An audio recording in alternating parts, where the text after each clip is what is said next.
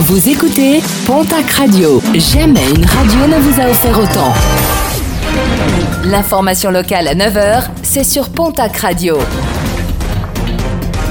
Bonjour Jean-Marc Courage Sénac.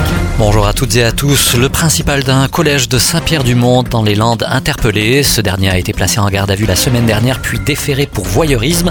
Il aurait photographié à leur insu du personnel éducatif. Deux victimes ont déjà été identifiées. L'homme a également reçu une interdiction d'exercer ses fonctions. Ouf de soulagement pour les secours et organisateurs du Gavarni Trail. Depuis dimanche, une coureuse était activement recherchée.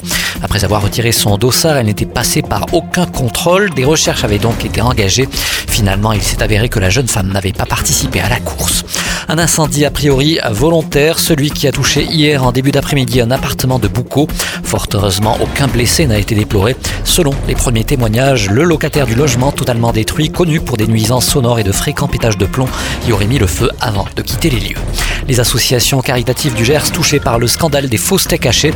Parmi les structures touchées, le Secours populaire, les Restos du Cœur et la Banque alimentaire.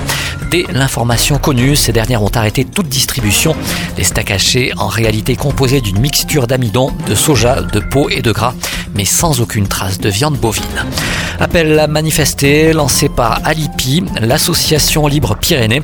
Une mobilisation contre la montagne payante. L'association proteste contre l'installation d'orodateurs sur plusieurs parkings qui donnent accès à des sites pyrénéens. Rendez-vous est donné samedi sur la commune d'Aranouette, hameau de Fabian, au croisement de la D929 et de la D118 de 10h à 13h. En sport rugby, le ton monte entre les présidents de Bayonne et de Biarritz. Selon les informations de Midi Olympique, les deux hommes ont failli en venir aux mains samedi à Bordeaux lors de la demi-finale de top 14 qui opposait La Rochelle au stade toulousain. Une altercation débutée dans le camp bayonnais, Philippe Taïeb reprochant à Jean-Baptiste Aldiger sa communication sur les chants homophobes de supporters bayonnais, chants pour lesquels une plainte a été déposée par les dirigeants biarro.